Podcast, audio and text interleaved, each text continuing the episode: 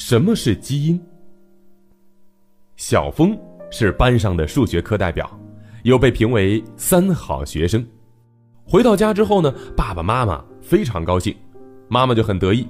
哎，这一看呐，就是遗传了我的优秀的数学基因。听了妈妈的话，爸爸笑了，嘿嘿，咱们小峰长得这么俊俏，他可是遗传了我长得帅的基因呢。爸爸妈妈的夸赞，那是逗得小峰哈哈大笑。但是好学的小峰又很想知道，这可以遗传的基因，到底是个什么呢？基因又叫做遗传因子，科学书上标准的解释是，基因是产生一条多肽链或功能 RNA 所需的全部核苷酸序列。哎呦！听了这个，是不是感觉特别深奥难懂啊？海豚博士，我就用一个大白话解释给小朋友们听。基因，它就好像是一个，呃，信息储存器，对，以编码的形式，它在储存着我们生命的所有信息，其中包括我们的种族、血型、繁衍、生长、死亡等等过程的全部信息，比如。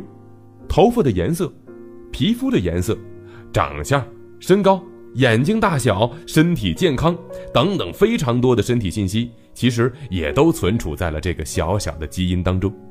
而我们的基因呢，又是由我们的父亲和母亲遗传给我们的。如果呀，你的爸爸妈妈是黄皮肤的中国人，那么你绝对不可能是黑皮肤的人种；而如果你的爸爸妈妈是近视眼，那么你也有很大的概率也会是个近视眼。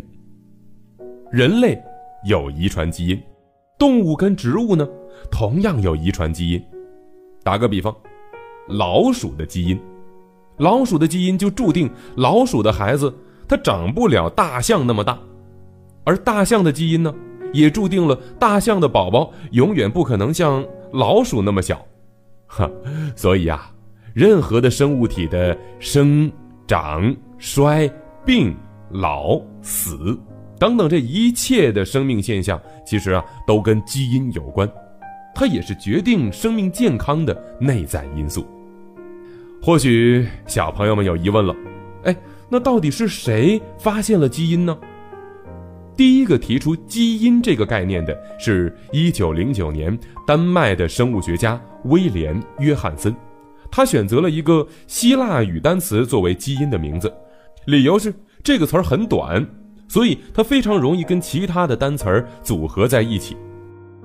现在啊，有很多复合词都是由这个简短的词儿组成的，从转基因西红柿到基因工程，再到基因治疗等等，这些词语也见证了基因科学的发展史。所以，关于基因。还有很多很多神奇的知识，下次啊，我就告诉你关于基因遗传的秘密。如果你喜欢我们的节目，可以关注“海豚百科”微信公众号，获取更多百科知识。